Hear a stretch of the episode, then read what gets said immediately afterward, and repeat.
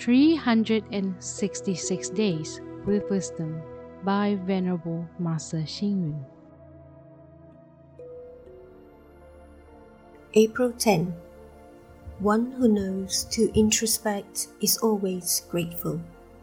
One who is grateful always treasures happiness and cherishes affinity. There is a Chinese saying dismantle the bridge after crossing the river. It means upon the completion of a task with others' assistance. We are devoid of all gratitude. This shows that one does not know to be grateful and to repay the help. If we are able to prostrate to the bridge after crossing the river, this shows one's gratitude and it is a repayment to people who have helped us. Why do we promote filial piety? This is our gratitude to our parents for all their sacrifices. Why do we donate to charity? It is because we are thankful to hospitals for saving lives and schools for providing education touched by the efforts of firefighters in putting out fires. Many generously donate firefighting equipment. For they realize that without the firefighters, how could we enjoy our material comfort?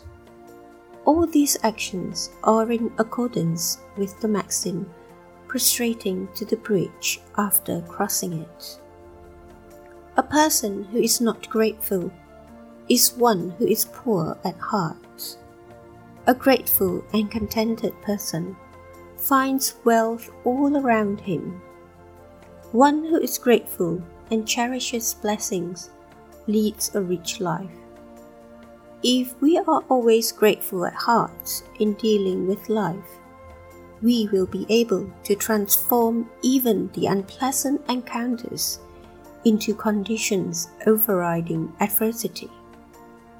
Hence, in life, if we could always harbor the sentiment of gratefulness, there will be no enmity, jealousy, discords, and afflictions.